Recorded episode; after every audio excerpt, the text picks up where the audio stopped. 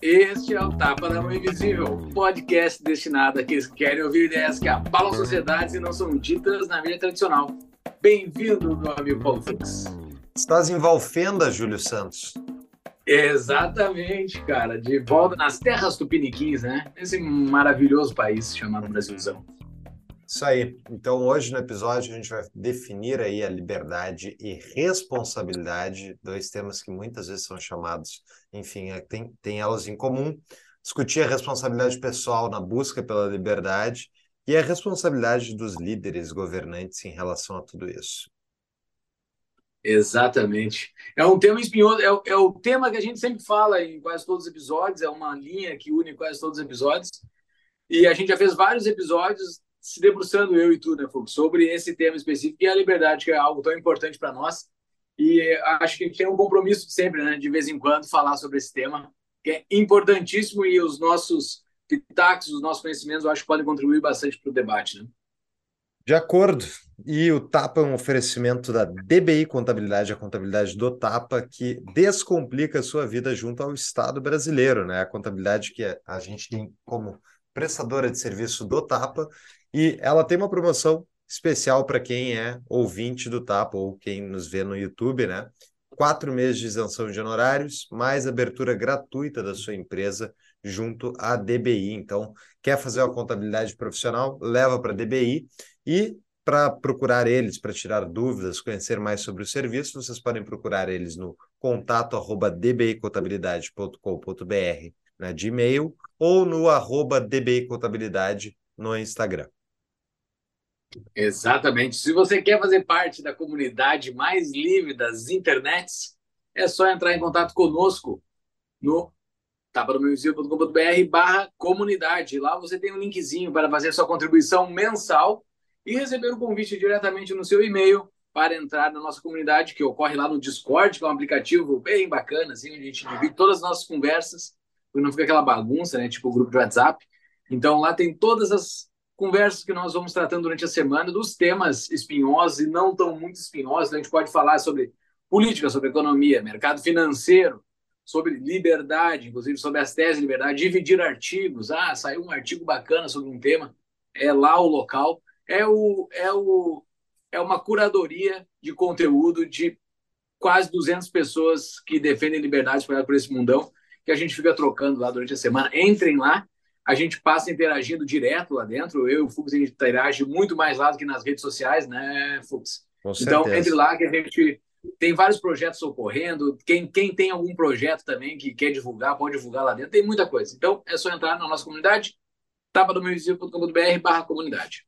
Isso aí. E o próximo episódio de livro que a gente vai gravar, né, para todos aqueles aí que perguntam, qual é? Quero, quero ler antes é o padrão Bitcoin do Saifedean Namuz. Então, se você quer entender a fundamentação não só do Bitcoin, mas principalmente de uh, um histórico das moedas livres que a gente já teve na, na humanidade, dê uma lida nesse livro e discutam conosco dentro da comunidade o o que vocês acharam do livro e o que vocês acharam especialmente dos episódios, né, Júlio? Que a gente tem feedback lá para quem é nosso apoiador, lá dentro. A gente conversa com as pessoas da nossa comunidade a respeito dos episódios. Exatamente. Um bom ponto. A pessoa que estará conosco nesse episódio do Saifedin chegou até nós, nós os conhecemos por causa da comunidade, né? A comunidade do TAP faz com que várias pessoas se conectem, então é por causa da comunidade que nós temos esse baita convidado nesse episódio. É isso aí. E aproveitando, né? Todos os links, inclusive o link para comprar o livro do Padrão Bitcoin na Amazon para nos ajudar a gente ganhando um rebatezinho pela sua compra, é só entrar em tapadamãoinvisível.com.br, onde tem as notas desse episódio com todos os descritivos, todos os links uh, que a gente citar ao longo do episódio. Acho que era isso, né, Júlio? Vamos para o episódio. Bora! Então, Vamos discutir liberdade e responsabilidade hoje, dois teminhas espinhosos, né? porque, quer ou não, é o que mais falta, talvez, aí na, no, no mundo é um pouquinho de liberdade com um pouquinho de responsabilidade. É, eu não sei, Júlio, já deve ter ouvido várias vezes, eu, eu certamente já ouvi, ah, aquela questão, né, que é, ah, o liberalismo ele defende liberdade com responsabilidade. Já ouviu isso? Mas direto, né? A minha liberdade termina onde começa tudo. Tem vários chavões em torno da liberdade, é, fora do mundo liberal, né? Acho que esse, é, acho que tem a, a, liberdade do mundo liberal, que ela é bem melhor definida, ou tem definições mais sólidas, mas tem a liberdade do mundão, né? Do mundão que o pessoal fala esses chavões aí. Esse chavão aí é batata. Pois é, mas eu antigamente eu achava que é liberdade, ponto, não importa a questão da responsabilidade. Mas com o passar do tempo, eu comecei a ver que quanto mais uh, quanto mais o Estado se adona das coisas que a sociedade privada faz, menos liberdade as pessoas têm, piores resultados elas acabam tendo, né? E elas acabam abdicando cada vez mais da sua liberdade em troca de uma segurança, de um fornecimento estatal. Isso é tudo suposição, né, pessoal? Porque sim, o Estado sim. promete muita coisa, o pessoal adora acreditar em promessas vazias, mas é a realidade. Assim, então, eu acho que estão sim interconectadas liberdade com responsabilidade. Uma sociedade de irresponsáveis não vai ser uma sociedade livre. Concorda?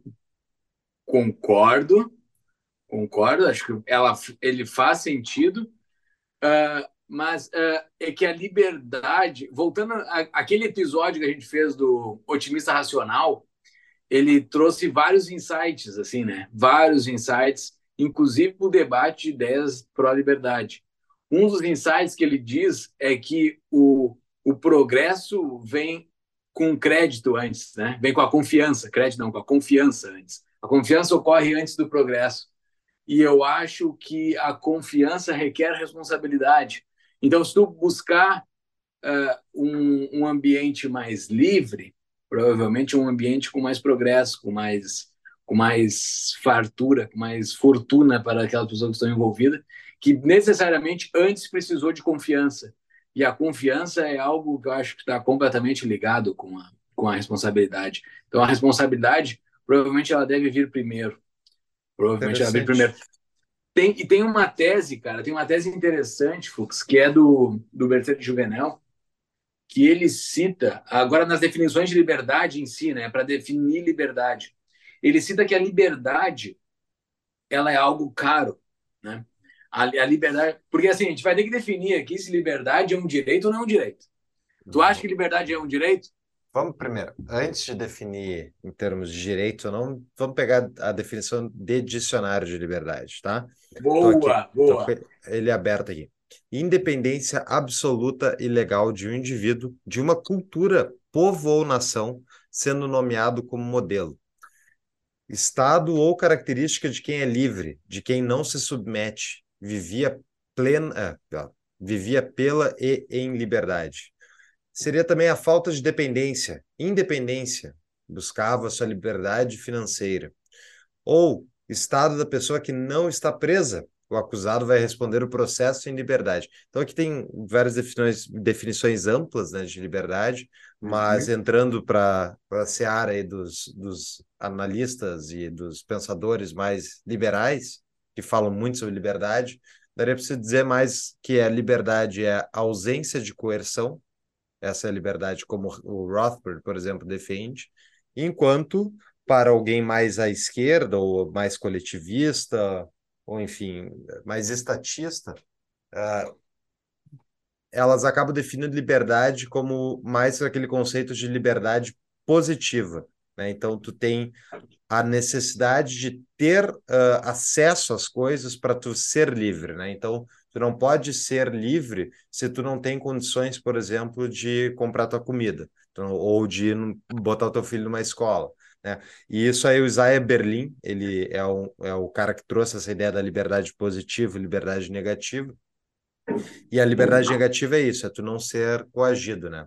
Eu vou botar nas notas do episódio uma citação do Rothbard sobre a concepção essa de liberdade positiva e negativa do Berlim, uh, que o Rothbard põe no livro dele, que é, vai ser a recomendação do livro do episódio, que é a Ética da Liberdade.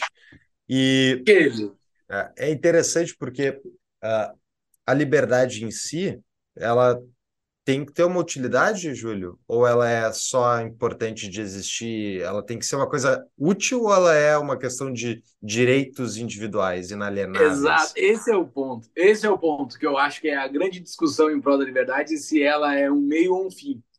Essa, essa é a, a, liberdade é um meio para tu chegar em alguma coisa, ou, seja, ela é uma ferramenta que tu precisa para chegar em algo que é superior a ela, ou ela é o fim em si próprio eu, eu, eu, eu te garanto que eu estou há anos nessa discussão comigo mesmo para chegar nessa, nessa, nessa conclusão. Atualmente, abril de 2023, eu estou muito próximo de que a liberdade é um fim.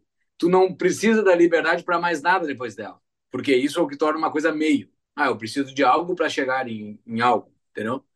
Eu acho que a liberdade ela é o fim em si do ser humano. Me parece muito que ela é o fim em si do ser humano. Um dos não é o único fim do ser humano, mas eu acho que o ser humano busca isso na sua, na sua essência. Se tu pegar as, as, as comunidades mais antigas, boa parte da população não tinha liberdade. As populações uh, humanas elas se tornaram mais prósperas, evoluíram a ponto de dar mais, ter mais liberdade para os seus indivíduos. Aí que entra o ponto do Bertrand de Juvenel, que ele fala que ele não diz que a liberdade é um direito, do ser humano. O, a liberdade é algo que o ser humano conquista. Então, assim, não é algo que está na, que tá na pedra ali, tá na, já está no, na, já tá no nosso gênio, a gente quer ser livre. Não. Alguns seres humanos vão buscar a liberdade, e nem todos os seres humanos vão buscar a liberdade, porque é algo extremamente caro de ser livre. É algo, se eu não me engano, um exemplo que ele dá é o, é o exemplo da educação, né? Uma boa educação, ela é cara. Se não me engano, é esse o exemplo que ele dá. É de alguma prestação de serviço básico, assim, talvez seja educação ou saúde, não, eu, eu, eu não me lembro. Mas tu ter uma boa educação, ela é cara. Tu ter uma boa liberdade, ela é cara. Então, assim, é algo que o ser humano vai buscar na sua último, no, seu último motivo. Tu não busca liberdade para ter mais alguma outra coisa depois, que essa é a minha percepção, não é do Bertrand de Venel mas me parece que ela é algo que não é todo ser humano que quer. Uh, embora todo ser humano tenha a fagulha buscando a liberdade como seu meio único, mas nem todo mundo quer pagar o preço da liberdade. Porque a liberdade, tu ser responsável por tudo na tua vida, ela é muito cara. É muito cara mesmo, assim, me parece, pelo menos a minha vida particular, o momento que eu me tornei mais livre, eu tive menos amarras de coisas ao meu redor eu fui tirando essas amarras a preço de coisas muito altas. Então, eu perdi essas amarras buscando a liberdade, por quê? Porque eu queria ser livre. Não tinha mais nada após isso, né? Dá um exemplo de uma coisa só para situar melhor. Como assim? Eu poder me locomover dentro de uma cidade. Exemplo ah. básico. Ah. Quero me locomover dentro de uma cidade. Eu deixo de andar de ônibus e passo a ter um carro. Tá. O carro é mais caro que o ônibus. Mas ele te traz mais eu liberdade. Eu estou mais livre eu estou mais livre. Uhum. Eu estou mais livre uh, de locomoção. Ou então, uh, no momento em que eu, eu consigo tomar mais decisões sobre as minhas férias, por exemplo. Eu estou mais livre porque eu tenho mais grana. Uhum. Né? Eu comecei a tomar mais decisões porque eu paguei caro por ter aquela grana para ter ela durante as férias. Né? Uhum. Eu trabalhei demais, eu, eu deixei de gastar durante 11 meses para poder gastar em um entendeu? Eu, eu fiz sacrifícios para ter aquilo. Eu botei coisas banais aqui, né? Mas existe coisas bem mais importantes do que isso. Uma pausa para quem gosta de entender como a economia de fato funciona anunciamos o nosso novo patrocinador, o Instituto Mises Brasil. O Instituto está com site novo, com cara nova, com maior acervo de artigos para a liberdade do Brasil, além de informações de cursos e das suas pós-graduações. Eles têm pós-graduações em Economia da Escola Austríaca e Direito, Ciência, Política e Liberalismo.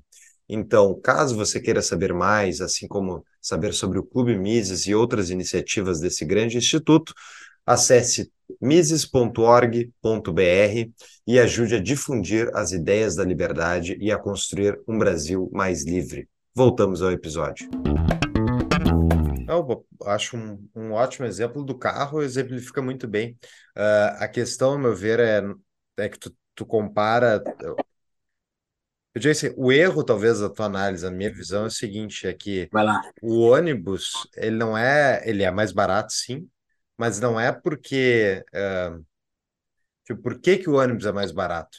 Ou por que que a, tipo, por, por que que, sei lá, as férias, através de uma lei de férias, ela é teoricamente mais barata do que tu trabalhar por conta e ter que guardar por 11 meses para curtir o décimo, o décimo segundo mês com o teu próprio dinheiro, né? Fazendo essa, esse comparativo.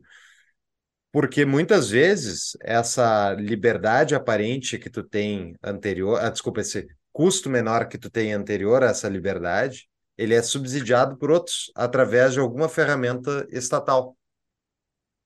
Então, SUS, tu não, digamos, fosse liberado completamente de a, os, as seguradoras privadas não admitirem, por exemplo, fumantes como segurados por eles, porque sabe que, que o fumante tem chance de ter mais doenças e tal, tem mais problemas, vai ter um custo de saúde mais elevado, e dizer assim, não, eu não aceito nenhum fumante aqui. Se existe o SUS, o fumante pode fumar e ele vai ser atendido pelo SUS, independentemente de quão grave for o negócio. É, quer dizer, ele pode ficar na fila e tal, mas teoricamente ele pode ser atendido com um custo ínfimo do que se ele teria que pagar se fosse um seguro privado, por exemplo. Então, Sim. onde é que está o custo? O custo está sendo amortizado por outras pessoas. E daí uhum. tu passa a ser, então, tu, tu tem um, um, um, ganho a partir da coletivização do, desses custos, né? E Daí, bom, Mas há gente... um ganho de escala. Mas há um ganho. Eu acho que o SUS talvez não sirva muito bem para essa minha ponderação que eu quis fazer aqui. E nem as férias ali. As férias eu quis dizer o seguinte: eu tive. Eu, as pessoas começam a ter mais liberdade para escolher como vai passar as suas férias no momento que ela tem mais dinheiro. Ela abriu mão de mais coisas nos outros 11 meses. Pouco importa se tem lei de férias ou não. Eu estou dizendo assim: o cara, o cara começa a ter mais liberdade de escolher o que vai fazer nas férias a partir que tu teve mais sacrifícios nos outros 11 meses, ou teve mais renda nos outros, nos outros 11 meses, uh, e aquilo me tornou mais livre para escolher num rol de coisas maiores. No momento que tu... O, o, dinheiro em si, a gente defende aqui muito no nosso podcast, né? O dinheiro, construir patrimônio te torna mais livre, sim, na nossa sociedade, te torna muito mais livre. Eu posso, no momento que tu tem mais dinheiro, tu tem mais restaurantes disponíveis para ti. Além de pegar restaurantes de patamares mais caros, tu consegue ir em lugares mais distantes para pegar outros restaurantes que tu antes não pegava. Então, assim, ter mais dinheiro, tu tem mais cozinheiros ao teu, é. ao teu dispor, né?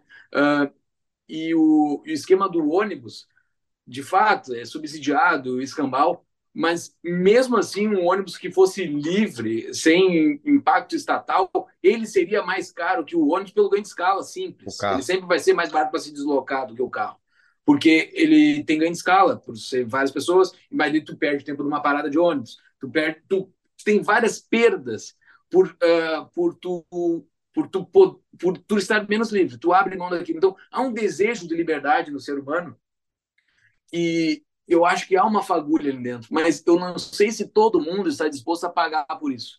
A não sei se todo mundo está disposto a pagar o preço de ser responsável por todas as coisas que tu tem na tua vida, a ponto de ser mais livre. E o Bertrand Juvenal ele bota isso na tese dele. As primeiras pessoas livres foram os, os aristocratas. Ele pega o exemplo da Inglaterra, né? Os aristocratas buscaram a sua liberdade. Como? Eles buscaram porque eles foram para a guerra. Então, assim, eles botaram, eles pegaram em armas para dizer: agora eu sou livre, agora eu não sou mais súdito. Então, agora eu mando em mim. Ele perdeu todo o amparo de várias coisas que os súditos tinham. Que os súditos eram muito protegidos do rei. Eles não eram mais, mas ok, agora eu tô, tô me defendendo, eu tô por mim, entendeu? Esse, esse é o preço da liberdade. Claro que a gente não vive mais nessa situação dos aristocratas e tudo mais, e a Inglaterra passou por um processo que esse esse direito de liberdade foi descendo para as, para as classes inferiores até chegar em quase toda a população. Mas uh, a gente busca a liberdade. Eu acho que a gente, a gente tem isso, mas eu não sei se todo mundo quer buscar isso. Uh, eu acho que a gente tem que buscar sempre atingir as pessoas, eu e tu aqui principalmente, levar para as pessoas que querem entender um pouco mais de liberdade, e, e eu, eu tenho um rol de coisas para dizer porque que liberdade é bem melhor do que o resto, Mas existe uma lógica, é isso que eu quero dizer, existe uma lógica para as pessoas não buscarem responsabilidade. Ficarem sobre a mercê de um tutor, ok, o, o Lula vai cuidar de mim, o Bolsonaro vai cuidar de mim, que seja, pouco importa.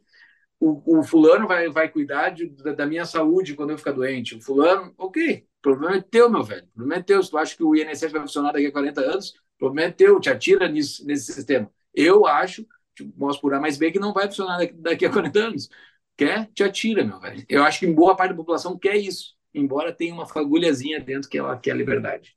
Hum, bons pontos. Antes da gente avançar, vamos definir responsabilidade, então, que seria o dever de responder pelo próprio comportamento, pelas ações de outras pessoas ou instituições.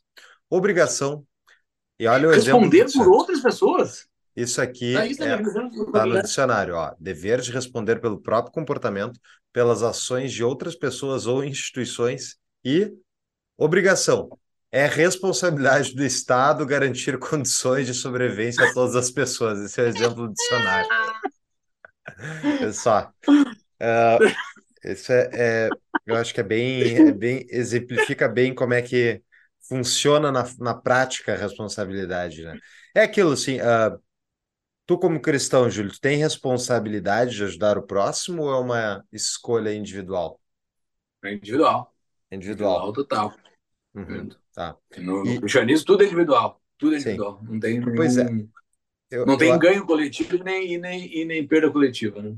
É, isso, isso eu acho que tal, talvez seja o cerne da, da discussão como um todo, né? Porque uh, se tu vai olhar, primeiro, estava falando de liberdade e conceitos mais amplos, né? Isso se relaciona em relação à sociedade? É mais útil ser mais livre ou ter, tipo, mais Estado ou menos Isso é uma discussão utilitária. Outra coisa é a discussão nível individual, né? a ação individual praxeológica e, especialmente, uh, é através do indivíduo que a gente consegue ver a escala de valores né, individuais, que são subjetivos em relação ao todos, porque cada um tem a sua escala de valores. Então, tu não tem como construir uma uh, responsabilidade coletiva ou uma responsabilidade individual. Né? Tu pode. Por quê? Por que, que tu não tem como fazer isso? Porque tu basicamente somaria todas as opiniões individuais para pegar uma média delas e dar uma resposta sobre responsabilidade ou sobre liberdade. E isso não faz muito sentido se tu quer medir realmente em termos individuais as coisas, porque vai ter gente nessa média que está num lado do espectro e tem gente que vai estar tá do outro, né? Então, uh, não é tão simples assim, e essas coletivizações geralmente geram, uh, elas são muito úteis para aquelas pessoas que querem usar isso de prerrogativa para ter mais poder, né? Ah, a sociedade decidiu isso. A sociedade votou em mim, o povo, né? Todos vocês aí, vocês me deram esse poder para eu agora vir aqui mandar. Ou o Deus me deu o poder, né? Eu sou o monarca, Deus decidiu e vocês são meus súditos, então aceitem aí que está tudo certo. Então, isso tudo, ao meu ver, ela parte de uma, de uma premissa falsa, de que é a partir do coletivo tu adquire a responsabilidade uh, individual e a liberdade individual. Quando é, na verdade, o contrário. É a partir do indivíduo que tu atinge uma sociedade mais livre ou menos livre. Né? É, uhum. é a... Uhum. as pessoas têm todas as críticas que existem sobre democracia, e eu estava brincando aqui com o chat GPT antes de a gente gravar, e estava discutindo com ele, né? Por exemplo, como é que tu faz... Uh, Uh, é, é, é, justo tu ter uma sociedade onde é, quatro pessoas votam que a pessoa que discorda delas tem que pagar a conta dos outros três? Tipo, isso é justo dele? Não, não é justo. Ele mesmo diz, não, isso não é, isso é, pode ser democrático, mas não, não necessariamente é justo. Sabe, beleza. E a questão principal é, e se é a sociedade inteira que vota em partidos e pessoas que vão lá e dizem que é justo, ficar tirando dinheiro do, das pessoas, redistribuindo de acordo com critérios dessa média que foi votada. É justo ou é injusto? Né? É, ao meu ver, é claramente injusto, porque tu não tem como coletivamente definir as preferências dos indivíduos. Então, tu obrigatoriamente vai estar passando por cima da liberdade e da responsabilidade individual ao decidir por elas. Mas o Estado não quer justiça, né? O Estado não quer justiça, o Estado quer fazer o arranjo de poder para que fique a coisa mais, mais uh, tranquila pelo maior longo período de tempo possível. É, fazer trocas de poder que não dê muita briga e eles se mantenham no poder o máximo possível de tempo. Eles não querem justiça. Porque justi uh, eu acho que tu fazer essa pergunta se é justo ou não é justo, uh, tu não vai achar justiça nisso. Uhum. Não, ele, não, ele não é correto. O Estado não é correto, né? Começando pela própria forma que ele se financia, que é completamente errada, que é via impostos, que é um roubo. Uh, por definição. Uh, mas, então, o Estado não há, não, há, não há justiça, é só um arranjo de poder para que os poderosos fiquem numa situação e os outros fiquem numa outra situação e não há briga entre ambos, assim, ou há a menor quantidade de briga possível para as gerações irem passando e todo mundo calmo e ninguém se engalfim numa briga, não? Concordo, a, a ótica, a lógica de funcionamento do Estado é, é realmente uma lógica de mando porque posso e obedece vocês porque vocês precisam. É só se você, se você discorda disso, é só você olhar como é que funciona o Estado brasileiro, o Estado americano, o Estado europeu, todo. Então, assim, não quer dizer que não tenham pessoas lá dentro daqueles estados, daquela sociedade que está sendo coordenada por aquele Estado que se opõe a isso. Mas na prática, o Estado manda porque ele detém as armas e porque ele consegue te coagir a fazer o que ele quer. É simples assim. Exato. É. Não é para te dar saúde. O cara que quer lá te dar saúde, o cara que vai lá e falar, ah, eu vou dar saúde para o povo do bairro tal, eu vou construir um hospital lá, o povo do bairro tal, tudo vota nele. Não é pelo, não é pelo hospital que o cara está fazendo isso. É pelo poder dele, é para ele ter mais poder e ele se permanecer no poder por mais tempo. No início, talvez o cara tenha até a melhor das boas intenções, seja um completamente leigo nessa situação. Ele entra e não, eu preciso fazer o hospital, as pessoas estão morrendo e tudo mais. Mas o sistema não vai entregar um hospital.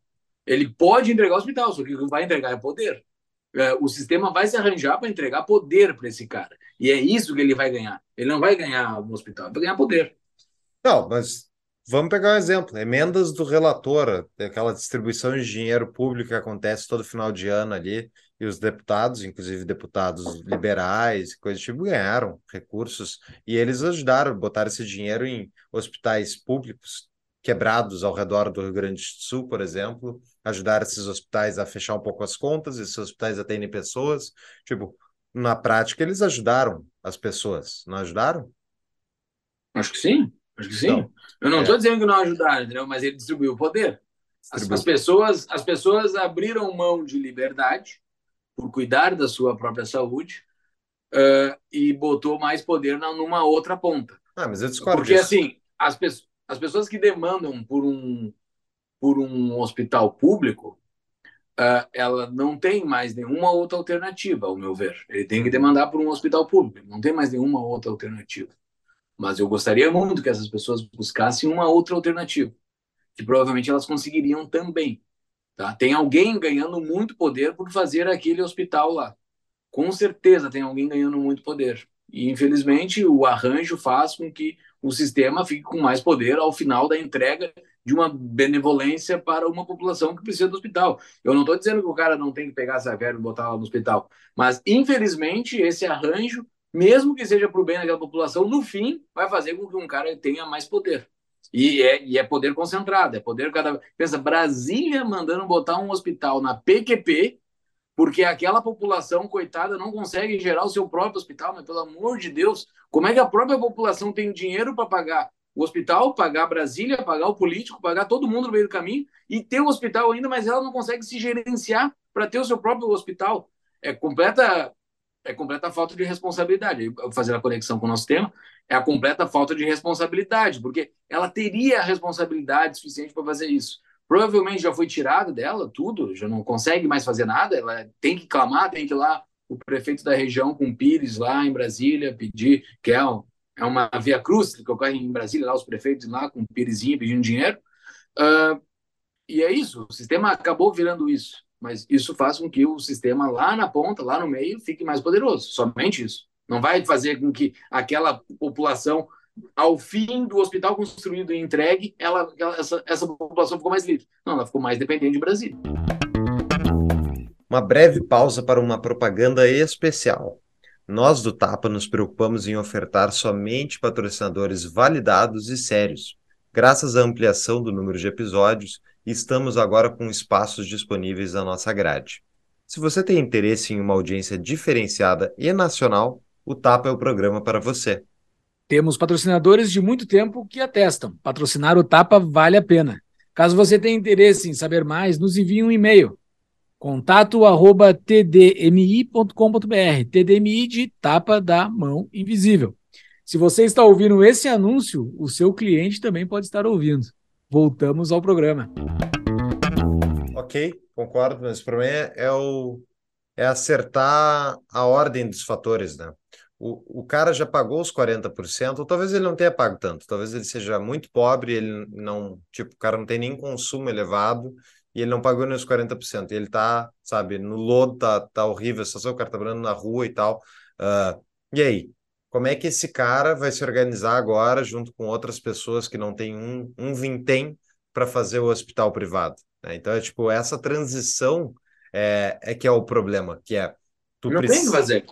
Não tem não que fazer. fazer. tu tem que fazer o não quê? Não tem que fazer. Não tem uma associação local que as pessoas conseguem se organizar dentro da sua própria responsabilidade. Uma associação de saúde, uma associação de educação, uma associação não tem, não tem. É, é, que nem a gente viu no livro da grande degeneração, né? Que as sociedades há um século atrás possuíam isso, possuíam as comunidades locais possuíam a sua organização de saúde, de educação, de asilos, de cuidado dos seus idosos, toda todo o arranjo era local. Hoje a gente não tem mais isso. E eu, eu, eu não estou dizendo que há uma outra solução. O cara tem que ir lá em Brasília pedir dinheiro. O jogo está tá dentro disso. Mas isso faz com que eles perdem mais liberdade ainda. Eles estão perdendo mais liberdade com o passar do tempo. Brasília está cada vez mais com eles na mão e eles têm que baixar a cabeça para Brasília cada vez mais. É, é, uma coisa extremamente triste. E isso uh, uh, precisa de uma ruptura, que eu acho que não sei como é que ocorre essa ruptura, mas é uma ruptura de responsabilidade, antes da, da, da, da ruptura de liberdade. É, é a chama da liberdade que tu vai ir pela responsabilidade. E é o que ocorre individualmente com, com, com várias pessoas. Chega um determinado ponto da tua vida que tu não quer mais ser dependente daquele que está te sustentando e tu vai para um tu vai para um all-in, uma situação crítica, mas tu quer mandar em ti mesmo, entendeu? Eu quero mandar em mim mesmo a partir de agora. E tá, e daí como é que tu vai te virar? Não sei, mas vou, entendeu? O cara vai pelo ímpeto da liberdade, buscar aquilo para tu não ser mais dependente daquilo. Uma comunidade faz isso? Eu acho que não. Porque é muito mais fácil o, tu votar no prefeito que tem um bom deputado federal que vai lá em Brasília conseguir o dinheirinho. Tu não vai votar no, no, no prefeito que vai dizer assim, não, nós vamos nos virar por conta própria. Foda-se Brasília. Não tem como. Não, a conta não fecha, tu não vai fechar essa conta é triste. Eu não sei como sair dessa solução, a não ser a solução individual. Uma comunidade em si não vai conseguir fazer isso. Ter um prefeito com uma narrativa suficiente para dizer que Brasil, que não vale a pena tu ser subordinado a Brasília e tu é. tocar sua, sua própria vida. É individual, é as famílias tentarem se arranjar de uma outra forma, que eu não sei como resolver. Muito bom. É, é existem muito entra, muitos entraves, né, para a pessoa conseguir uh, reorganizar assim e sair do esquema uh, político, esquema local, ainda mais quanto mais pobre e miserável tu é, mais difícil é para tu entender uh, como estruturar uma alternativa, né? E, é, e é, esse é, essa é a, esse é o cerne da questão em termos de subdesenvolvimento e pobreza, né? A pessoa que está presa no círculo vicioso da pobreza, tá, ela, tá, ela não consegue sair, porque ela não consegue acumular capital, porque o Estado cobra dela demais, então ela fica presa. Ela não consegue, muitas vezes, adquirir mais conhecimento para conseguir individualmente sair daquilo ali, para entender mais do mundo e tal. Ela, sei lá, fez uma faculdade, faculdade fez um colégio público horrível que não ensinou nada para ela. E tá aí, o sistema é esse, e como é que a gente sai disso, né? Como é que tu transforma uma sociedade não livre em uma sociedade livre? Uh, um caminho talvez seja um, transformando, seja talvez transformando as instituições, Júlio. Então, concorda que a gente tem a capacidade de mudar as instituições que estão acima da gente, ou é inato que é, tipo, se uma instituição é ruim, tipo, sei lá, o STF. STF é tu tens a resposta? imutável? Tu quer, te responder para ti mesmo ou não? Tu, uh, eu acho que é, é uh, teoricamente possível. É teoricamente possível que os brasileiros acordasse um dia e dissesse: olha, a gente já votou em, uh, em PT, esquerda, já votamos em coletivistas de direita, já votamos no centro, já votamos todo mundo. E assim, a gente nunca votou num, sabe, num cara que vai, que vai num, num, presidente e num congresso de pessoas que querem, de fato, diminuir a conta de 40% para, sei lá, 5% do governo federal. Teoricamente é possível. Vai acontecer? Não vai. Porque as pessoas não votam pela. Elas não votam pelas. A tua solução não vai acontecer. É, eu acho que ela pode acontecer gradualmente. Na verdade, o que ela serve é para. O que serve votar nesse tipo de gente, fazer esse tipo de esforço, é para tu frear frear o avanço do, do lado coletivista, é a frear o avanço de se tornar, em vez de 40% sobre a renda, se tornar 50%, depois 60% e quebrar a sociedade. Cada dia que a gente passa segurando um pouco mais o monstro, é um dia mais que as pessoas têm um pouco de paz para acumular uh, capital, para elas se desenvolverem e buscarem a sua saída individual. Né? Então, é por isso que vale a pena fazer o jogo, ao meu ver, da política e a disputa pelo poder, porque, quer ou não, o poder nos é imposto. Então, se a gente não impõe uma, não enfrenta, não, não gera uma resistência, ele passa por cima de trator, entendeu? Imagina, imagina se não tivesse nenhum, nenhuma crítica ao STF, à liberdade, ao, ao ataque à liberdade de expressão que eles fazem, às mentiras que os candidatos contam, a Tipo, se não houvesse nada disso, ninguém falasse nada, todo mundo só falasse de futebol, novela, Big Brother, 100% do tempo, ninguém falasse nada das ideias. Será que o Brasil estar, de fato, melhor? Às vezes, ah, bom, economizando todo aquele tempo que a gente gastava falando de política e xingando, sei lá, o Lula na rede social. Melhorou o país? Eu acho que não, acho que ia ser muito pior o país. É, sem resistência, eles iam passar reto. Tá, primeiro então eu quero responder a tua primeira pergunta, Kel, sobre se as instituições poderiam resolver esse problema. Na tua resposta, tu deu, tu já caiu fora, né? Tu já falou que isso não vai acontecer. É isso? É, eu disse que é teoricamente possível, mas eu acho, não para não dizer impossível, extremamente improvável. É, eu, eu sou um pouco mais radical que tu nisso, né? Então eu acho eu estou um pouquinho tempo no sul, já estou com sotaque de Porto Alegre de novo. Mas o, o, eu acho difícil ter uma esperança nas instituições, e não digo instituições brasileiras como um todo, embora elas sejam piores que a média, uh, média do mundo desenvolvido, né? Talvez Isso. até na média da América Latina seja até melhor, mas o, eu acho que não tem esperança nas instituições acho que nunca teve esperança nas instituições. Né? Eu acho que as instituições é, é uma hipótese, não tenho como comprovar isso, mas eu acho que as instituições melhoraram a partir de que as pessoas tiveram ferramentas melhores para conseguir agir frente ao Estado. Eu acredito que se a gente tivesse provavelmente um Estado absolutista hoje, no mundo ocidental, que nem a gente tinha 100 anos atrás, é muito provável que seria, seriam déspotas, mas não tem ferramentas suficiente para que eles conseguissem agir hoje dentro do Ocidente. Tanto é que não tem dentro do Ocidente aquelas monarquias absolutistas de 100 anos atrás, cento e poucos anos atrás. Uh, que daí, ah, naquela época os impostos eram baixos, mas eu acho que se os caras estivessem no poder hoje, com as ferramentas que tem hoje, os impostos seriam até piores do que são hoje. Uh, eles só não tinham impostos altos naquela época porque provavelmente não conseguiam botar mais impostos, eles não tinham ferramentas para isso. Mas... Hipótese, não dá para botar no EC, mas hipótese. É, e se cobrassem mais, matavam de fome a população, porque já não ninguém Exato, eles estavam no limite. Hoje consegue se cobrar mais, por quê? Porque se consegue. E eu acho que o contrário também é possível. O, contrário, o lado bom também ocorre dessa forma. Não é as, as instituições hoje elas são o que são porque a população é o que é. Uh, e eu acho que a coisa surge de baixo. Aparentemente, ela surge, ela surge de baixo. Então, a nosso, nosso papel aqui, como pessoas que defendem a liberdade publicamente, é fazer com que mais pessoas amem a sua própria liberdade, amem a liberdade alheia, uh, como a gente tem esse apego que nós temos aqui há quatro anos, né? defendendo a nossa liberdade, defendendo a liberdade dos outros, uh, e cada um sendo responsável pela sua própria vida. Uma coisa é meio que junta, assim, né? Então, eu acho que eu não tenho ação em cima das instituições. As ações vão se, as instituições vão se mudar, vão se moldar conforme nós estamos uh, dispostos a aceitar elas ou não. A instituição da lei que pega no Brasil, isso é uma instituição do brasileira, a lei que pega. Isso não é por causa do Estado brasileiro, isso é por causa da população brasileira. A gente é assim, a gente, a gente sabe a lei que agora a gente está gravando isso aqui no dia 11 de abril, essa, esse nosso episódio, essa nossa gravação.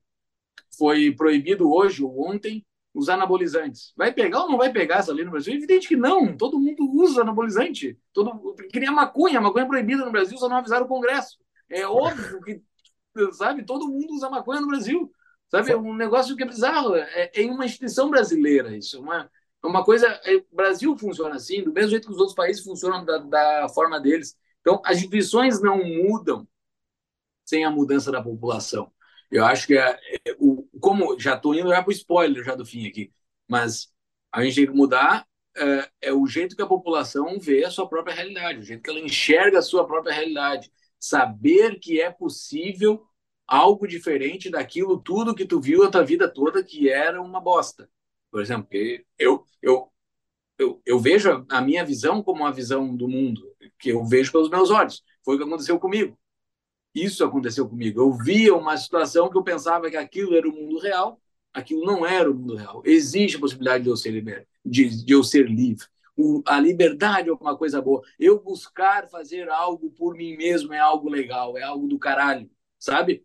E isso, isso mudou muito a minha vida. Eu posso mudar muito a vida das outras pessoas. Muita gente diz que, ah, não, mas falar, defender ideias da liberdade é muito vago, muito vago. Cara, não sei se é muito vago para os outros. Para mim não foi vago. Para mim foi algo concreto e mudou muito a minha vida. Então, dá para a gente fazer a defesa da liberdade, porque muda sim a vida das pessoas. Se vai mudar o Brasil como um todo, não faço a mínima ideia. Isso, uh, uh, não sei se é o, o teu objetivo, Fux, mas o meu não é. Eu não quero mudar o Brasil como todo, não faço a mínima questão, mas eu quero que mais pessoas queiram a liberdade ao passar da minha vida pelo mundo. Assim, daqui a 30 anos, quando eu souber que eu passei pelo mundo e olhei para trás e é, existem mais pessoas que amam sua própria liberdade do que do que do que do que quando eu do que quando eu passei foi muito bom entendeu? acho que é isso que a gente tem que fazer esse servicinho de formiga de fazer com que as pessoas amem mais essa liberdade. Não mudar uma instituição não consigo mudar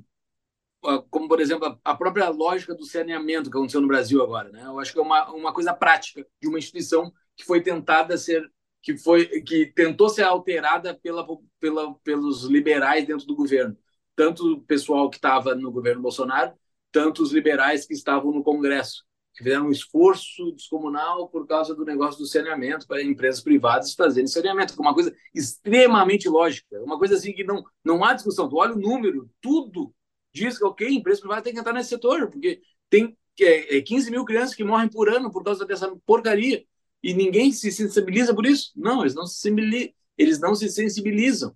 E a população brasileira não quer isso. É, é triste, mas ela não quer. Eu discordo. A gente não... Acho que a maior parte da população não tem nem, nem pensa a respeito da questão do saneamento básico. A maior parte das pessoas estão completamente alheias ao problema disso. Assim não, como eu, concordar comigo. Não, não, isso não quer dizer que eles. Tá, perfeito. Eles não se importam, mas não quer dizer que eles são contrários à mudança. Não, entendeu? não, eles Esse... não se importam, estão nem aí para isso. Estão nem uhum. aí para isso. Estão é, nem aí. Tanto é que é, essa lei foi virada de uma hora para outra pelo Lula e assim, ó. Não caiu não ainda. Tá? A instituição não mudou. Mudar uma lei, botar num papel lá, no, lá em Brasília, não vai mudar o mundo real. Não muda o mundo real. Muda não sim. Muda. muda sim. Não acabou ainda essa. A lei não caiu o saneamento básico, a nova, a nova lei não caiu o decreto não altera a legislação. Ele, na verdade, o decreto serviu até para reforçar uma coisa que a lei já dizia, que eles já podiam fazer o, uh, continuar contratando serviços públicos, é, tipo, tocando de forma pública. Não sei, mas tu, mas tu me entende que a população está nem aí para isso? Eu acho isso, uma isso parte, é muito triste. É, acho que uma parte significativa da população está sim ignorando e não dá muita bola para isso, mas daí volta a questão da responsabilidade, entende? Que é, eu acho que quanto pior fica, quanto menos livre fica a sociedade, uh, mais pobre ela fica, ou mais difícil fica de se acumular capital, e mais alheia a população vai ficando dos, dos verdadeiros problemas e das verdadeiras causas desse empobrecimento, dessa estagnação econômica, de tudo isso. As pessoas ficam discutindo as, os sintomas e elas não discutem as causas. Porque para tu discutir as causas, tem que parar, ler, estudar, tem que ouvir várias, enfim, várias pessoas, tem que ir atrás de informações. E quem é que tem tempo para fazer isso e interesse é geralmente alguém que já tem um nível educacional, cultural mais elevado. Inclusive, eles podem fazer Exato. isso e aprender coisas erradas, né? E ir lá ouvir, sei lá, o, o economista desenvolvimentista bobado que está dizendo que não, que faltou até agora foi mais gasto público. Então, assim, uh, dá uma opinião, 50% de chance das pessoas darem a opinião errada depois, né? Dar uma opinião, a pessoa uhum. responder com uma errada e outras 50% com a certa. Pode variar um pouco, mas é isso. Para cada opinião, as pessoas podem dar uma opinião completamente errada em cima daquela, daquela opinião original. E, e é isso que eu acho que acontece no Brasil, no sentido de que a gente está tão inserido num estatismo crônico. Isso não é de agora, não é desse governo, é a história do Brasil. O Estado como o provedor, o Estado como o regulador, como o desenvolvedor, é, é o Estado. O Estado é o protagonista da economia brasileira há séculos, os gastos públicos representam muito, e se o governo não está gastando, se o governo não, se o governo está imprimindo moeda demais, está imprimindo moeda de menos, subir a taxa de juros ou não, é Estado, Estado, Estado, Estado. E o que acontece? Quando tu diz, olha, uh, o negócio é o seguinte, não é toda essa lógica está errada.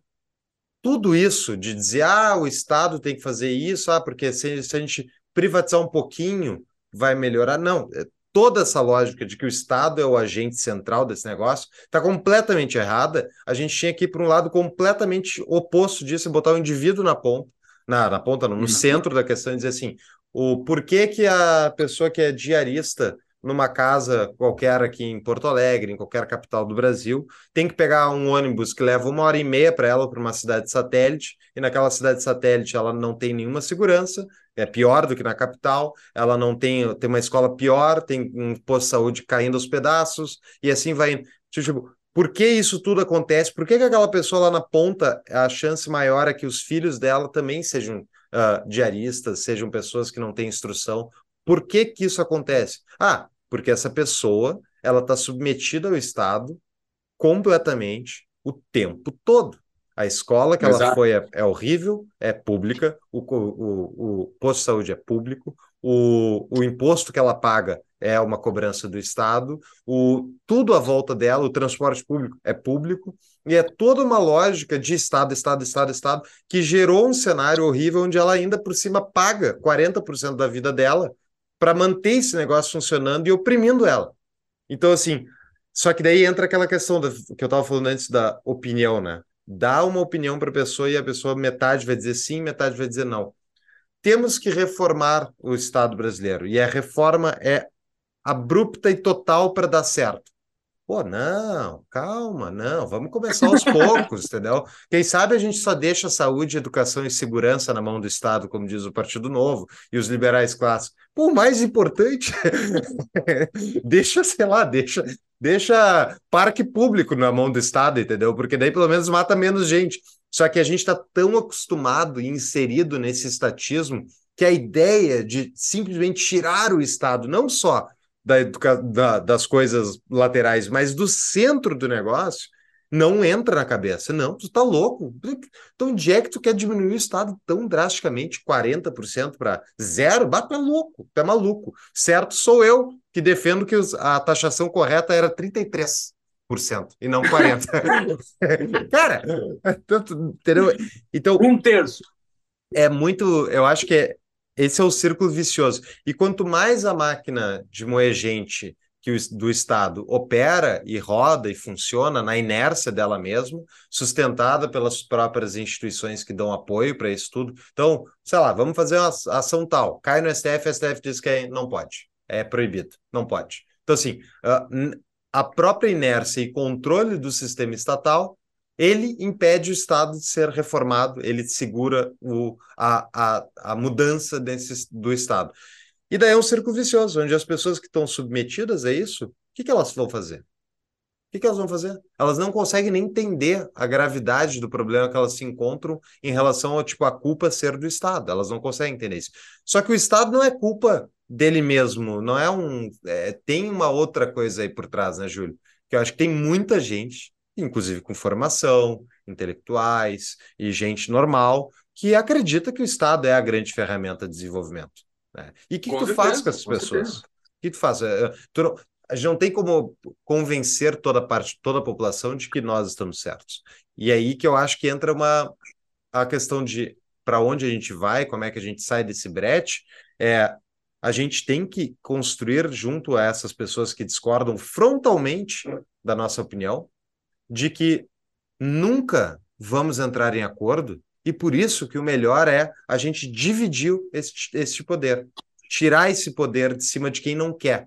Tu quer, fica. Fica na prefeitura tal, faz um, uma federalização absurda, descentralização, secessão, tudo que for necessário para tirar isso. Daí, cara, tu quer te mudar para a cidade Sim. comunistão e viver lá sob o Stalinzinho local? Vai! Vai! Não fica aqui querendo botar sobre o que o, a cidade que eu quero morar e outras pessoas pró-liberdade querem morar, a tua ideologia. E eu acho que é, é, ins, é não tem solução isso. Num sistema grande, a gente vai ficar sempre se matando e não vai nunca chegar em um acordo. E daí fica esse brete, que metade das pessoas estão sempre odiando a outra metade. E, pô, qual é a uhum. solução para isso? Uma pausa para um rápido anúncio. Bitcoin caiu e voltou a subir. Por quê? Entenda como o mercado de Bitcoin funciona. Entenda como comprar e armazenar com segurança seus Bitcoins, com assessoria especializada da Concierge Bitcoin. E lembre-se que se você tem bitcoins em uma corretora, você não tem bitcoins de fato, você tem promessas, inclusive muitas vezes promessas fracionárias ou fraudadas, como aconteceu no caso da FTX. Então não perca os seus bitcoins para piratas privados Tome posse urgentemente deles com o serviço da Concierge Bitcoin. Ganhe um desconto exclusivo para os ouvintes do Tapa no site no descritivo do episódio tapadamãoinvisível.com.br barra BTC ou para quem quiser acessar através do QR Code na tela aí do YouTube, é só mirar a câmera para ele. Voltamos para o episódio. E é impressionante como esse o odiar outra metade se intensificou aqui no Brasil, né? Eu não tinha vindo aqui no Brasil desde a, desde a eleição do Bolsonaro e do Lula. Bem, impressionante como tá, como tá. Tu puxa um assunto sobre política com alguém, a pessoa fala, ah, o fulano votou no Lula, o fulano votou no Bolsonaro. Tá todo mundo marcado na paleta, assim. Né? É, Ficou é todo mundo dividido, quem é quem. A sociedade brasileira está bem dividida. Eu fiquei bem bastante chocado com isso. Mas nos Estados Unidos não está parecendo? Não tem. É, é, exato. Os Estados Unidos já, já era assim, exatamente. E, e a tua solução, eu acho, para botar uma solução, botar um call to action aqui, a gente é isso aí, né? É, a, a única forma de a gente sair desse embrólio é a descentralização. Não há outra forma de sair desse embrólio. Não há. Uhum. Não há. É, é, ficar todo mundo dentro desse mesmo aparato aí, onde as pessoas se odeiam, se odeiam de uma forma bastante. Uh, bastante no íntimo, assim, a pessoa se odeia em tudo que aquela pessoa faz, entendeu? Tu pega uma pessoa, um pissolista e um evangélico, as pessoas não têm como conviver dentro do mesmo ambiente, assim, praticamente. As pessoas se odeiam. E, uma, e a secessão resolveria isso na paz, né? Na paz. Ok? Fique você com o seu Boulos, fique uhum. você com o seu pastor evangélico, e era isso, tá de pau. Cada um uhum. toca sua vida. Mas e esse é, é o nosso papel convencer eles que essa é a solução, né? Eu acho que o nosso papel primário é até convencer quem está mais perto da gente, que é o pessoal, uh, os conservadores e a direita como um todo, do que a esquerda, no sentido de que, uh, que é isso que eu acho que é a grande uh, deficiência dos conservadores de forma geral. Isso não é só no Brasil, eu acompanho mais os Estados Unidos também, nos Estados Unidos eu vejo que têm o mesmo problema, que é eles, eles embolam todo mundo, né? Eles embolam esquerda, direita, é, de, desculpa, embolam esquerda, liberais, seguidamente liberais, são que nem esquerdistas, tá? Eu já ouvi isso um milhão de vezes. E assim, uh, o problema na análise deles, na, na minha visão, o grande buraco na análise deles é nós vamos ganhar a presidência e daí tá resolvido. O que a gente precisa fazer é eleger fulano. A gente precisa eleger Exato. presidente ciclano. E daí esse cara vai estar. Tá. E daí, sim, na próxima eleição volta o, o, o opositor, ex-presidiário. Com mais daí, força. Com mais força, daí tu vai lá e não, a gente vai ganhar, e se não ganhar, é terra arrasada, acabou o país. E é isso que acontece sistematicamente. Quando, na verdade, o presidente mais direitoso, ao pegar o poder, ele deveria dizer assim: olha, pessoal, tem metade desse país que me odeia. E tá tudo certo, vocês têm direito de me odiar, e eu não vou governar para todos, porque na prática não existe isso. Eu não tenho como governar para um bando de sentimento contraditório. Eu não tenho como governar em nome do liberal, do psolista, do conservador, porque essas pessoas têm diferenças de valores muito significativas. Mas isso então, não vai acontecer. Não, calma. Subiu ao poder o cara de direita, né? E em vez de ele dizer assim, não, agora a gente vai aplicar a goela abaixo a nossa a nossa chance de uh, decidir pelos outros. Não, vamos tirar o poder da presidência, vamos vou, vou encampar aqui uma defesa de descentralização verdadeira, de passar direitos para os estados, né, já que é o caminho daí, quem sabe, para chegar no indivíduo um dia, mas vou descentralizar. Eu não vou ficar aqui tentando operar essa máquina gigantesca em direção ao que eu quero, porque na prática tu não reduz o estado dessa maneira Tu simplesmente muda o direcionamento dele um pouquinho, e, uhum. muito pouquinho, muito pouquinho, porque a máquina em si tem vontade própria. Os funcionários públicos estão lá, independentemente do governo, essa é a função deles, é estar lá independentemente de governos, e eles têm sua própria, seus próprios interesses. Então, a solução é: vamos tirar Brasília, vamos passar isso não só para o indivíduo, mas vamos passar prerrogativas federais para outros entes federados. E, e, idealmente, né, seria essa exceção, mas a gente sabe que até acho que isso é proibido de falar no Brasil. Então, uh, esse eu acho que é um problema comum, e a gente vai ver agora de novo, que é, é impressionantemente, não, não só não morre, mas como eles, é, eles voltam, né? Próxima eleição. eles vai, vão piorando. É, não, próxima eleição, se o Trump não tiver preso, vai ser o Trump. Se, não, se o, o, o Bolsonaro não tiver preso, vai ser o Bolsonaro e daí a gente vai ficar nesse manicômio mais vários anos, entendeu? Por isso, daí volta a questão da liberdade e responsabilidade individual, né, Júlio? Exatamente. Não, a, a, esse pedido, esse clamor por, por mais poderes nas bordas do que no meio, vai vir uh, de baixo para cima, né? Pode aparecer uma grande liderança que encampe isso e daí leve essa palavra de uma forma mais rápida, uh, para todos os lados. Tanto é que a, a, forma política eu não rejeito nunca, nunca rejeitei, uh, que um político pode encampar isso de uma forma mais, mais rápida né, do que nós. Porém, o político é o animal do voto, né? Ele vai falar uma coisa muito alinhada do que a população está querendo ouvir, ele vai sentir, ele vai sentir a temperatura ali, né? Então, assim, faz muito, tem muito papel nosso nisso, de levar para que as pessoas demandem por isso, para que surjam políticos que discursem a favor disso, né? Uh, é, a gente tem muitos, muitas ferramentas ao nosso favor uh, para demandar por isso e mostrar muitos números. A gente tem evidências claras, tem que botar mais sentimento em torno disso. Então, uh, a liberdade, acho que eu, a estratégia da liberdade que a gente tem que seguir é a estratégia da liberdade pró-descentralização pró-descentralização de poder. Uh, e eu acho que isso a gente consegue atingir, inclusive atingir durante a nossa vida. Assim. Então, ser um, um encampado permanente em torno disso, assim, buscando a descentralização e a perda de força de Brasília aos poucos. Né? Eu tenho acho uma... que essa é uma boa estratégia. Eu tenho uma, uma esperança no Bitcoin, porque, ao meu ver, ele monetiza o interesse difuso da sociedade em prol de uma moeda forte, né? Porque não é porque o cara acredita que moeda forte é melhor, mas se ele vê o númerozinho subindo ao longo dos anos, ele vai comprando. Se as pessoas comprarem, e uma parte significativa da população comprar Bitcoin, o Estado automaticamente vai perder poder, vai perder a capacidade Exato. de imprimir moeda e tal. Então, é uma maneira de tu remunerar esse interesse difuso das pessoas. Eu acho que é, pode melhorar as instituições. Vamos ver. Exato. As pessoas gente... estejam fora de corretoras também, né? Exato, tem que sacar seus bitcoins das corretoras. Uh, vamos lá. Perguntas de patrões, então são aqueles nossos uh, membros da comunidade que contribuem um valor um pouquinho a mais uh, e não é muita mais, é só vocês entrarem lá no site e verem. Eles podem fazer perguntas para a gente responder e os nossos convidados responderem nos episódios.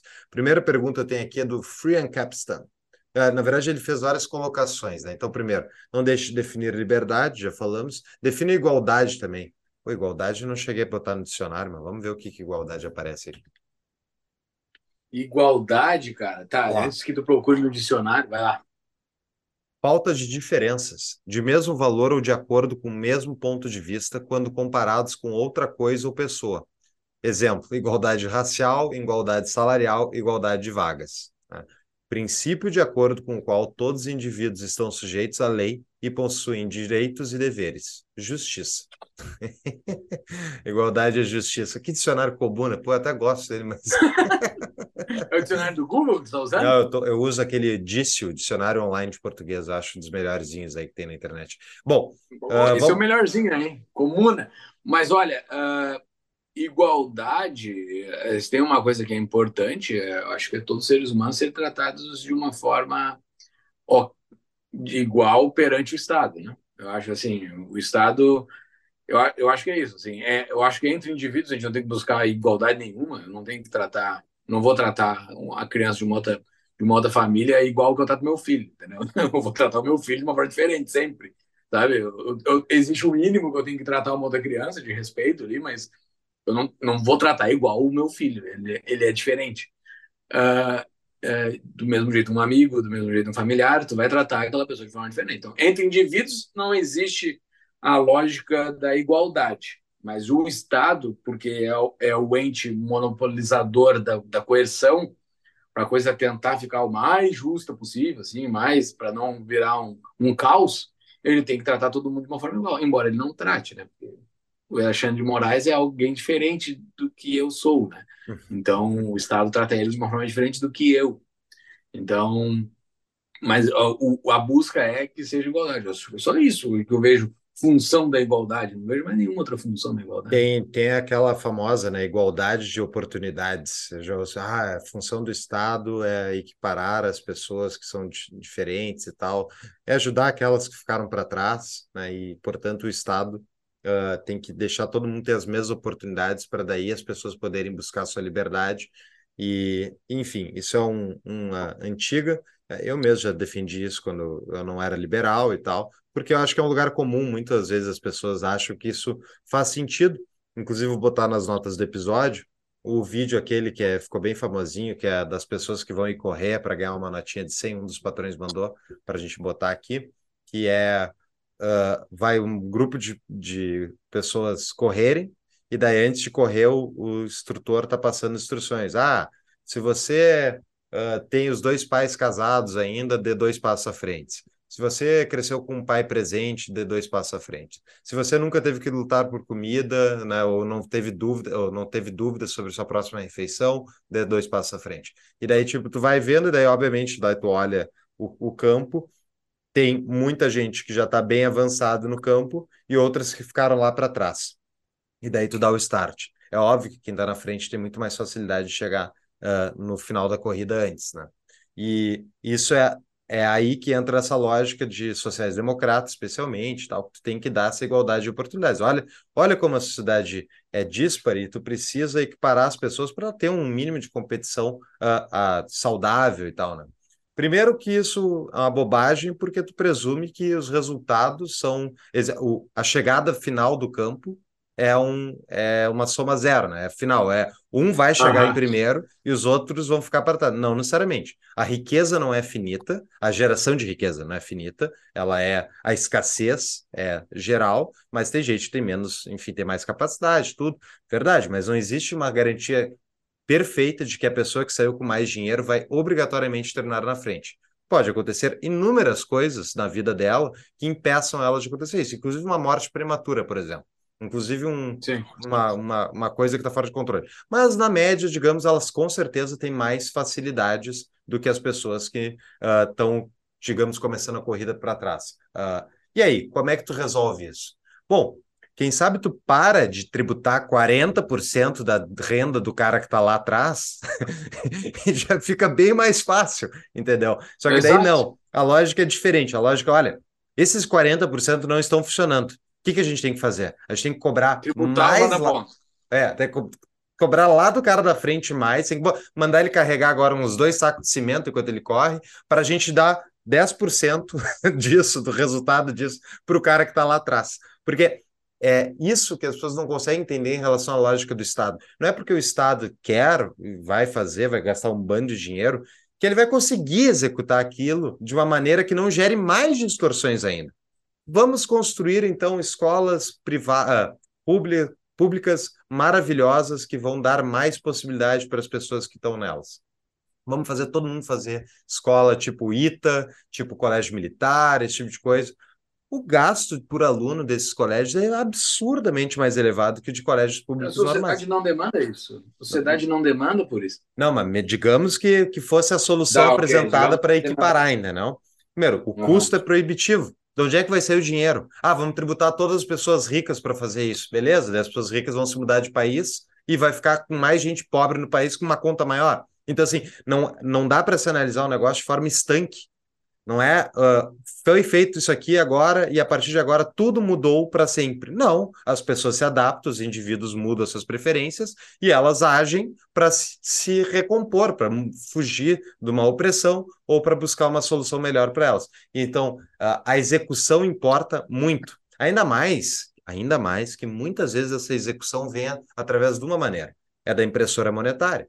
Essa é a melhor maneira que os estados gostam de reinventar a sociedade, é usar dinheiro impresso, porque esse custo inflacion- inflacionário leva um tempo para entrar na sociedade. E tu pode imprimir só um pouquinho, só um pouquinho, sabe? Só para dar um pouquinho para os campeões nacionais, que daí eles vão financiar as campanhas daqueles amigos ali, né? Então, isso é só, só um pouquinho, só um pouquinho, mas não- não- o campeão nacional não está impedindo o cara de, de construir a sua própria empresa. Ele só está, dando uma ajudinha. Ah, mas o Estado não era para ajudar a equiparar as oportunidades? Por que, que ele está dando dinheiro, então, para gente bilionária? Por que, que isso acontece?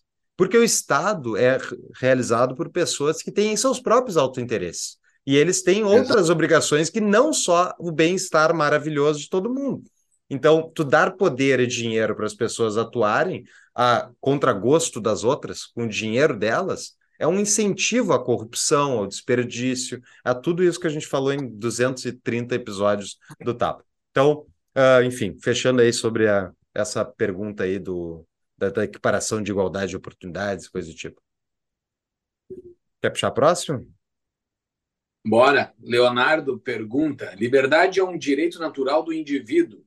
Responsabilidade não. Depende de muitas coisas, mas tem gente que diz liberdade com responsabilidade. Não sei o que perguntar, é só um comentário mesmo. Uh, e esse comentário dele é, é interessante porque a gente falou lá no início que liberdade com responsabilidade, e muita gente diz que a responsabilidade não é um não é um não, não, é uma coisa que está no jogo. Uh, o que, que, tem por trás disso da teoria libertária? Só para explicar para todo mundo. Né? Uh, a teoria libertária, que é uma que é uma tese que faz para mim bastante sentido, que os direitos que existem são três direitos uh, que demandam de um só, que emanam de um só, mas que são três direitos, e porque o contrário deles, o negativo deles, uh, é auto-evidente, que é o quê? Eu tenho direito à vida porque eu não posso ser morto. Eu tenho direito à liberdade porque eu não posso ser preso. E eu tenho direito à propriedade porque eu não posso ser roubado, que é meu, é meu.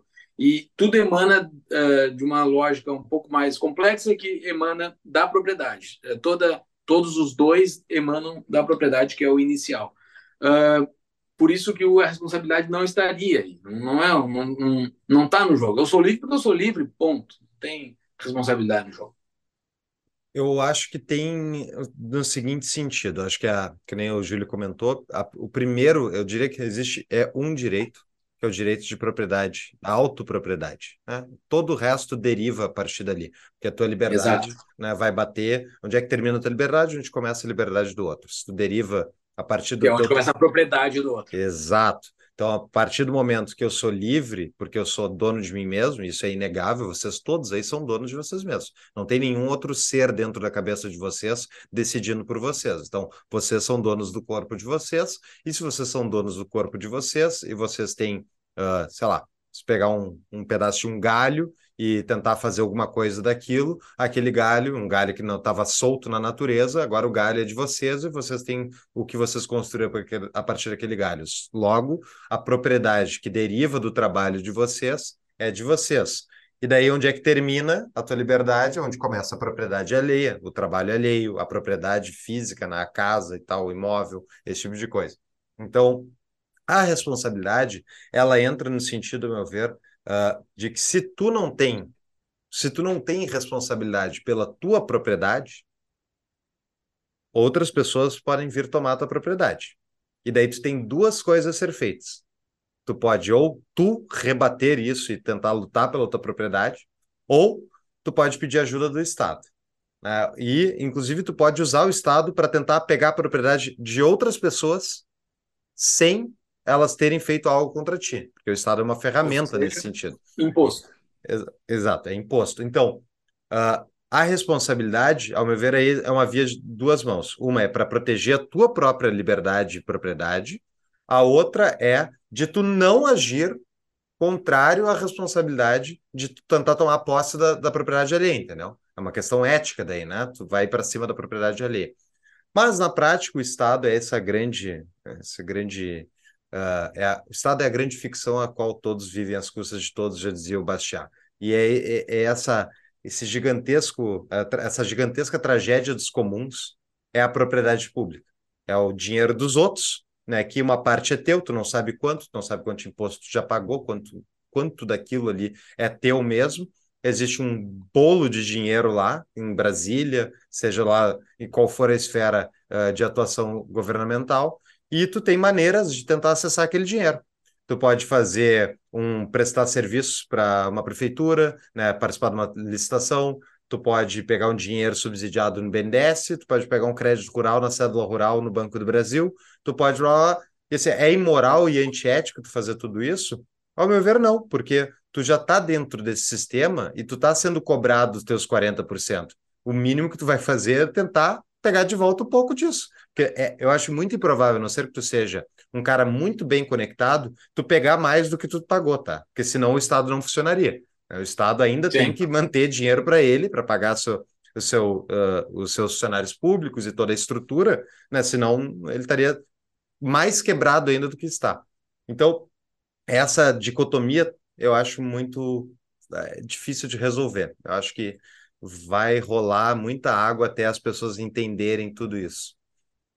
Exato. A pergunta do Ramon é sensacional. Deixa eu responder aqui, Fux. Lê ela. Ramon, é, é uma, uma série de perguntas muito boas. Ramon Sartre, vocês acham que a liberdade é um objetivo em si ou uma das ferramentas para buscar a felicidade? Isso tem a ver com aquilo lá do início que eu estava comentando, que é o, a grande dúvida que eu carrego, que eu hoje estou muito inclinado que liberdade é o objetivo em si, é um dos objetivos do ser humano. Uh, ele, o Ramon pergunta se é uma das ferramentas para buscar felicidade. Eu acho que não. Eu acho que uh, liberdade é algo que está no fim do ser humano. O ser humano busca isso na sua alma. Assim. E daí a próxima pergunta conecta com a minha resposta. É possível o ser humano ser feliz sem liberdade? Acho que não, mas não é para isso que serve a liberdade. Eu acho que a liberdade serve para ter uma vida justa, não para ter uma vida feliz. Eu acho que é uma vida justa, assim, justa em todos os sentidos da palavra justa, inclusive justa com a finalidade humana, assim. Tu tenha uh, o ser humano está no mundo para uma para algumas finalidades, uma delas é ter uma vida uh, livre. Então, assim, tu, tu, tu ter uma vida livre, tu se encaixa na tua totalidade de ser um ser humano caminhando na Terra, entendeu? Então, uh, se isso é ser feliz para ti, eu não sei, eu não sei se necessariamente é felicidade isso, mas é uma vida, uma vida justa. Quer responder uh, também, Fux, no meio do caminho? Sim. Uh, primeiro, eu acho que liberdade é um fim, ele é um meio, é um fim, mas eu acho que é. Uh, acho que todo mundo quer ser livre, e a minha prova disso é põe a pessoa numa prisão, restringe a liberdade dela, tranca ela em casa, Pô, se bem que trancaram ela em casa no lockdown, teve muita gente que gostou, né? Então. tem gente que realmente. Não, mas tem não. muita gente que não quer ser livre, que não quer pagar o preço da liberdade. Não, não, que não, uma coisa é não querer pagar o preço, porque tem toda aquela questão de custos difusos e bababá. Outra coisa Ah. é trancar o cara em casa pro resto da vida dele. Eu acho que mesmo mais lockdown era uma, tipo, preocupado com pandemia e tal, até ele, depois de algum tempo, ia dizer assim, tá, eu quero sair de casa. Então eu acho que é só que é um espectro, né? Tem gente que vai ficar horrorizada de ficar um minuto preso dentro de casa à força, que nem eu fiquei com o lockdown, e vai ter gente que vai ficar horrorizada depois de quatro, cinco anos. Então, ah, vai dos valores subjetivos da pessoa.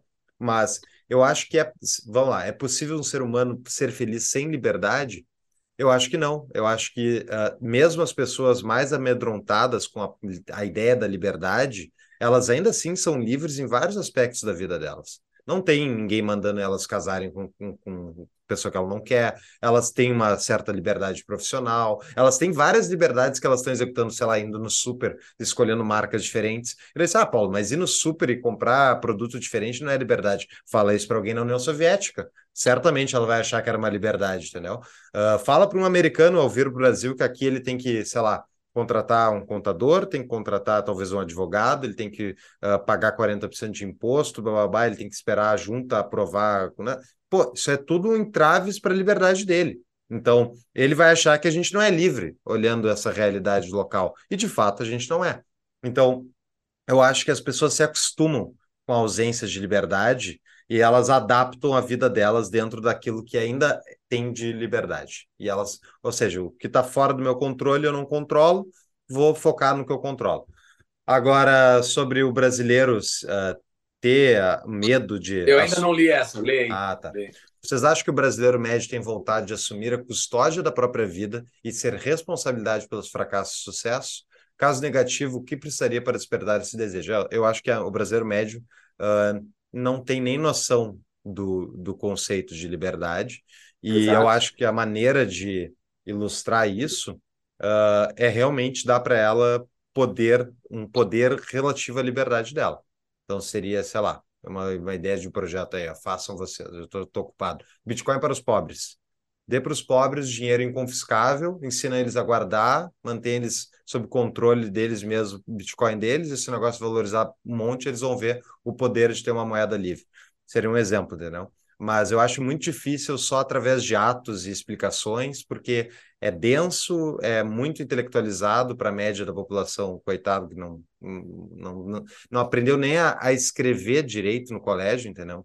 Então, é muito difícil tu explicar de forma, ao meu ver, uh, técnica. Tem que ser na prática para o cara aprender. O que, que tu acha, Júlio? Ah, concordo 100%. Concordo 100% contigo. O Fiuza que mandou o tal. Não, ele mandou outro aqui. Ele mandou um que botaram uma. uma... O Fiuza mandou um, um caso que botaram uma placa na frente da janela de uma torcedora rival do time. Ela tinha uma vista para dentro do campo, do, lá em Minas, uh, para dentro do campo do time adversário, e os caras botaram uma placa na frente da janela dela. Uh, e daí ele pergunta: até onde vai a liberdade sobre a própria propriedade? A quem recorrer pela responsabilização do prejuízo causado? Ao Estado? Tu, tu, não tem liberdade, tu não tem, desculpa, tu não tem direito a uma vista. Exato. Porque, é triste, tu, mas não tem. É assim, é triste, mas não tem. Ter direito a uma terreno vista. do lado, o cara pode fazer o que quiser com o terreno do lado. Né? Mas mesmo tem algum se... contrato? Tu fechou algum contrato com o proprietário do terreno do lado que ele não poderia construir acima de 20 metros? Não tem. Então tá, cara. Só lamento, é triste, mas tu não tem esse contrato com ele. E, não e assim, fazer. se fosse uma sociedade privada, eu acho que teria um. É, eu não sei dizer, teria certamente não teria direito a uma vista também, mas a maneira como é feito hoje os, o controle sobre os imóveis através de plano diretor e tudo isso, a gente vive numa socialização de, de regras e, e, e, maneiras de funcionar que são todas determinadas a partir do Estado. Então, fica difícil dizer assim, ah, isso aí é o livre mercado que vocês tanto querem. Não, não é. Eles têm inúmeras restrições sobre, uh, sobre imóveis residenciais, corporativos no Brasil. Então, não é um ambiente de liberdade. Tá? Nesse cenário de socialização e de decisões coletivas, ah, não, é pior algo que já seria um problema naturalmente, fica pior ainda. É, no livre mercado poderia surgir tantas coisas, né? O cara do terreno do lado aí poderia simplesmente vender para ela à vista, né? Eu te vendo à vista aqui, eu te vendo, fecho um contrato contigo de 30 anos para que tu para que eu não construa algo aqui. Quanto que vale isso? Daí tu vai ter que achar um preço que vale isso, né? É. É. E outra, eu acho que é uma chinelagem tu botar uma placa de ferro na frente da janela da pessoa só porque ela é de um uh, exato, time exato. contrário. Isso mostra o nível cultural da população, entendeu? É tipo, o pessoal. Exato. Tu pode boicotar, mesquinho. tu pode avacalhar o cara que fez isso agora, entendeu? Tu pode, é, pô, o cara foi filho da puta, entendeu? Coitado da senhorinha ali. Uh, é, o livre mercado, isso pode também, porque no livre mercado, não, a liberdade requer liberdade de expressão, né? Então, tu pode falar que aquele cara é um desgraçado por ter feito que, o que ele fez. Ah, a... César faz uma pergunta muito boa aqui, Fux, também. Como uma empresa pode adotar liberdade com responsabilidade como princípio? Como comunicar esse princípio aos funcionários de forma a entender toda a profundidade dele? Bom, uh, realmente, muito boa pergunta. Uh, liberdade como responsabilidade como princípio, eu acho que é tu delegando uh, funções ao funcionário, permitindo ele atuar, ajudando ele a, a executar as coisas, não é largar no colo do cara e dizer assim, te vira, é ensinando ele, depois delegando e permitindo que as pessoas ajam e cresçam né, com a responsabilidade. Isso é uma coisa que o Jordan Peterson fala bastante, que é assim, é exatamente daquilo que tu tem mais medo de fazer que está o segredo do teu próximo desenvolvimento pessoal, entendeu? Tipo, o que tu não quer fazer, o que tu não consegue, o que tem dificuldade, é isso que tu tem que enfrentar para tu melhorar como pessoa. E eu acho que ao delegar para o funcionário, ensinar ele a fazer e tal, tu torna ele mais competente, mais apto a realizar coisas. E daí tu tem uma, uma sociedade, né, uma empresarial, onde não precisa o cara ser sócio, mas tipo, tu tem uma cultura de responsabilização individual. Né? Outra coisa é justamente de tu anotar, né?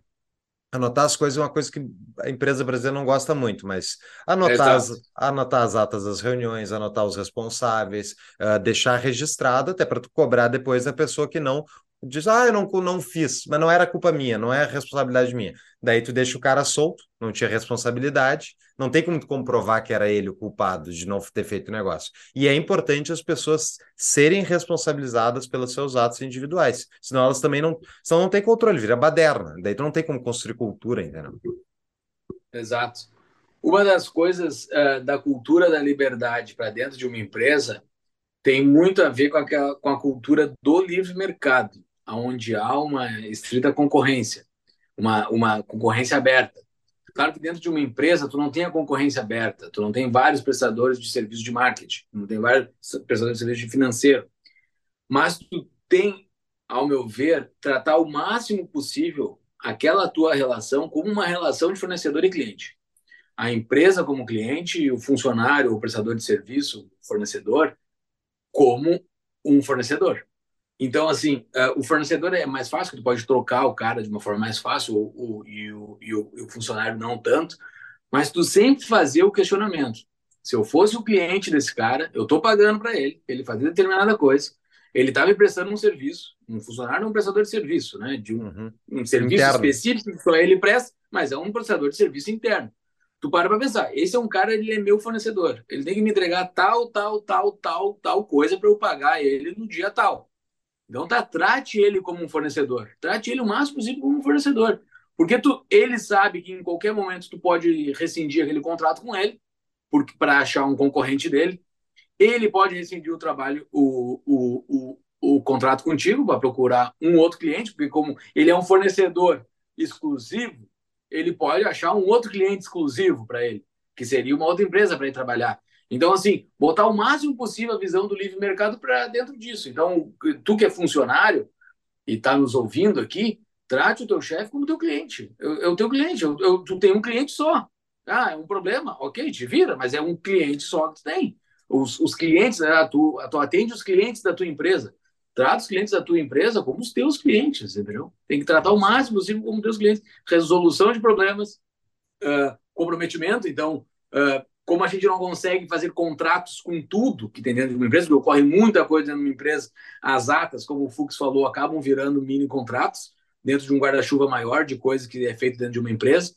Então, assim, existem os, as rotinas que um colaborador faz, existem as demandas esporádicas que um colaborador, que um colaborador faz, deixar isso o máximo possível registrado, quais são as, as obrigações, para mapear, inclusive, se o cara, ah, passei do meu limite, eu tô, tô demandando mais do cara do que as oito horas que ele se comprometeu, ok, daí tu consegue uh, jogar isso, mas uh, tratar o máximo possível como uma relação de livre mercado, o que daí tu deixa a pessoa mega responsável.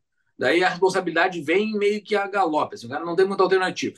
Ok, cara, tu é, eu tô te tratando que nem um adulto, eu sou um adulto, vamos falar como adultos. Se tu não entregar, beleza, de boas, segue tua vida, o contrato todo no teu lugar.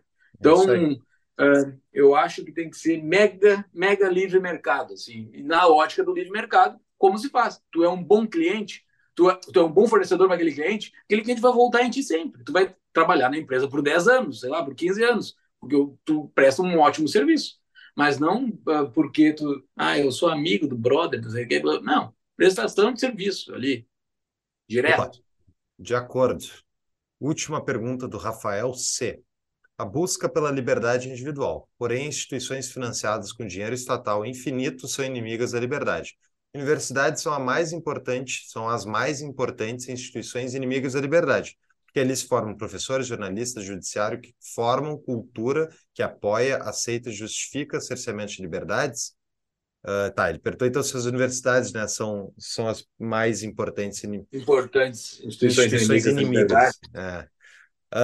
Olha, eu acho que as universidades produzem muita gente inimiga da liberdade. Eu acho que é meio que inegável de dizer isso. Ainda mais universidade onde as outras pessoas estão pagando a conta, né? onde tem um, um, financiamento que vem através de um órgão público ou coisa do tipo. Mas eu acho que eu não, não gosto de dizer assim, ah, é culpa das universidades. Eu acho que elas são parte da equação, eu não gosto da mídia também, eu não gosto de um monte de agentes que tem, inclusive, enfim, pessoas que não são necessariamente tão anti-liberdade assim. Eu acho que é a sociedade como um todo que carece desses valores. E é que nem o Júlio estava falando antes. Uh, Para a sociedade mudar, tem que mudar os valores da sociedade. É, é, é isso. Tá? Tipo, a realização de um Estado menor, blá, blá, blá, tem que convencer as pessoas, tem que explicar para elas da maneira que for possível. Isso eu estou dizendo para um ambiente eh, geral, não é que não é incerto que a gente vai conseguir fazer. O importante mesmo é individualmente já que tu entende o, o, o, propósito da liberdade, como é que ele funciona, te posicione de acordo, né? invista de acordo, uh, busque carreiras de acordo, faça aquilo que você entende que vai lhe deixar mais livre, que isso provavelmente você tomando decisões boas vai te dar mais recursos, vai te ajudar a ter uma vida melhor. E as pessoas que escolhem serem vítimas do sistema, né? E eu estou dizendo aqui de gente com dinheiro, capacidade, que que teria tudo para fazer as coisas acontecerem e não consegue, cada um, cada um, entendeu? Tu não tem como salvar todo mundo. Acho que a, acho que a universidade está perdendo força como, essa, como esse agente. Uh, o Olavo de Carvalho falava bastante disso, né? Sobre essa função da universidade, sobre dominar toda a sociedade como um todo, né? Provavelmente o Rafael deve beber na fonte dele, mas uh, eu acho que isso era numa ótica anos 90, início dos anos 2000, Hoje eu acho que elas já perderam muito dessa força, ainda tem, evidente, porque elas que comandam o resto tudo, assim, que, que acaba cuspindo o resto tudo. Só que a verdade, o conceito da verdade da sociedade não está mais brotando dela somente, como foi final dos anos 90 e início dos anos 2000. A verdade, o, o a, a, a, verdade, assim, tu vê um fenômeno na tua frente, tu interpretar aquele fenômeno, quem é que vai te responder aquele fenômeno? Não é só a universidade que está pro, pro, provendo isso, né? Nós aqui do TAPA, a gente, a gente prove isso de uma certa forma, outras entidades fazem isso. Então, assim, ela está perdendo força com o passar do tempo por própria ingerência, assim, e as, a, as, as, as piores, né? E existem boas que servem como uh, fornecimento de profissionais técnicos para a sociedade, né? médicos, engenheiros, mais que a sociedade precisa, uh, elas precisam existir por causa disso. Né? Então, uh, é isso, eu acho que elas estão se implodindo, as que estão gerando esse grande mal, assim, com o passar do tempo. Concordo. Não sei se vão todas se implodir, mas uh, daí volta é o problema do todo, né? Não é de coisas específicas, de uma organização ou instituição em específico. Muito bem, Júlio. Estamos nossa hora, já passamos, na verdade. Eras isso, pessoal. Dica, Dica de, de livro, livro, então? Dica de livro, A Ética da Liberdade, do Rothbard, vai estar nas notas do episódio, recomendo. Mais algum, Júlio? A dica que eu dou é que vocês entrem na comunidade Tapa da Mãe Invisível, lá tem muito conteúdo. Uh, a gente passa de, contribuindo lá com conteúdo e todos os outros membros contribuem também, uh, vários outros membros contribuem também. Então, entre na nossa comunidade, é tapadomainvisível.com.br barra comunidade, faça a, a, sua contribuição mensal lá e receba o link no seu e-mail uh, para poder fazer o seu desenvolvimento também. Muito bem. É isso, pessoal. Até a próxima. Até mais.